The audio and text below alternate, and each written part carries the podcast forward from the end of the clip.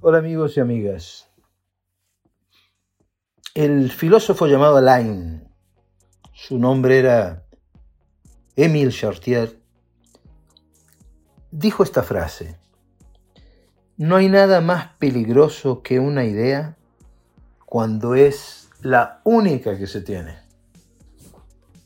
Eso marca un poco lo que quiero decir, o bastante. Mm, las mentes rígidas, las mentes que se estructuran como piedra, que no tienen la capacidad de, ser flexibles, de adaptarse a las situaciones, que están convencidas de que, de que su contenido y sus creencias son verdaderas, inclusive cuando la, la verdad, la realidad se les opone. Un poco lo que pasó con Galileo, ¿no es cierto? Sí, que cuando él con el telescopio empezó a ver, con su telescopio catalejo eh, rudimentario, pero que servía, alcanzó a ver que la Tierra no era el centro del, sistema solar, sino el Sol, asustó, asustó mucho. tanto que asustó porque todo ese sistema que había antes, eh, sobre todo para la, iglesia, eh, era peligroso, porque ponía a tambalear algunas creencias. Y cuando les dijo a los curas que miraran por el catalejo, los curas no quisieron mirar.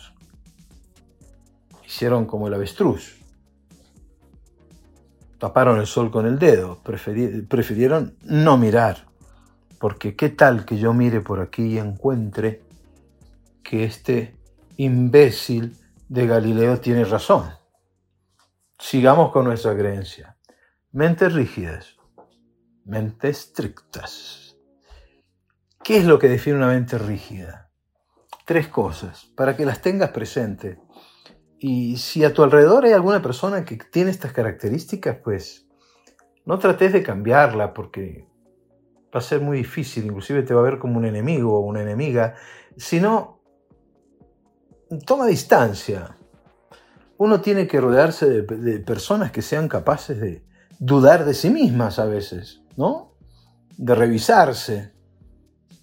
¿Qué son estas tres características? Primero, el fundamentalismo. No hay que buscarlo solamente en, en las grandes religiones, eh, ni tampoco en los grandes atentados. Uno puede ser fundamentalista vendiendo empanadas en la esquina. El fundamentalismo es me niego a, revisar los fundamentos de mis creencias, generalmente religiosas, pero podrían no ser. El que vende empanada podría ser un fundamentalista de empanadas. No, simplemente me niego a revisar mi receta. Es una receta que viene de tradición y punto. Eh, llévenlo al nivel que quieran. El fundamentalista, entonces, es una persona que está cerrada a revisarse a sí misma. La segunda característica es el dogmatismo. El dogmatismo es creer que yo tengo la verdad revelada o absoluta, que yo soy dueño de la verdad, que lo mío es la verdad, que mis creencias son las que valen, las otras creencias no valen. Por eso decimos que es un dogma, un dogma de fe, siendo la fe un salto que va por encima de la razón, que es respetable siempre y cuando no atente contra los derechos humanos, pero los dogmas, eh, como eh, piensan eh, las personas que defienden los dogmas piensan de que tienen razón y que son dueños de la verdad, la información que llega del exterior mostrando que no es como ellos dicen, que los hechos muestran otra cosa, hacen como los curas. Estos del cuento eh, no están abiertos y no revisan me acuerdo un documental que vi donde estaba el Dalai Lama con una serie de budistas detrás y del otro lado estaban una serie de neurólogos eh, donde el encuentro era, vamos a ver qué tan ubicados estamos y actualizados estamos los del budismo de acuerdo a la investigación que hay sobre las bases fisiológicas de la mente. Y en esa conversación me sorprendía porque cuando algún neurólogo traía alguna idea o traía algún dato o mostraba alguna investigación que contradecía los fundamentos del budismo, el Dalai Lama se daba vuelta y miraba a los otros budistas, los otros se acercaban y conversaban un rato. Entonces, diciendo, pero claro, lo que usted dijo está en contra de lo nuestro. Entonces la conclusión era a veces, bueno, tenemos que revisar este principio, porque vean que los hechos están diciendo que de pronto estamos exagerando, de pronto estamos equivocados. Apertura. El tercer elemento es el oscurantismo, que es el peor. El oscurantismo, no sé si te ha pasado en tu juventud si eres adolescente y me estás escuchando, te está pasando ahora. Y es eh, que hay cosas que es mejor no leer. O sea que demasiada educación, demasiada información puede ser peligrosa. Entonces, eh, cuidado, cuidado con la instrucción. ¿sí? Eh, hay cosas que mejor mm, mantenerse alejado de ellas. ¿sí? me acuerdo con Gabriel García Márquez, no, no, en algunos colegios no, no lo lean todavía, no.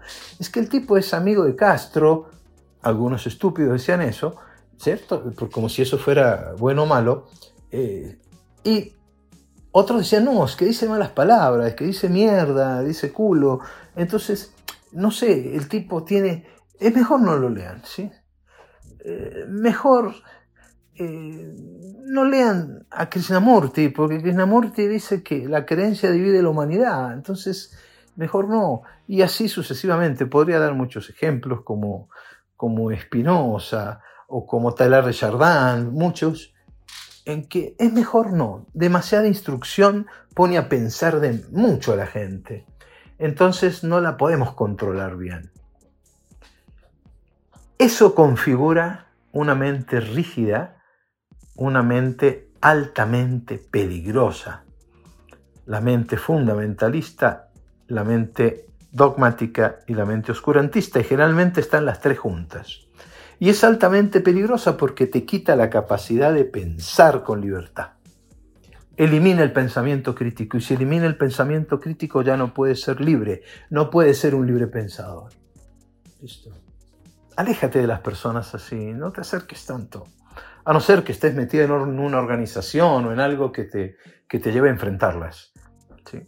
Pero cuanto más flexible es una persona, dicen los taoístas, más cerca está de la vida. Cuanto más rígida es una persona, más cerca está de la muerte. Un abrazo y espero que esto te sirva para algo. Chao.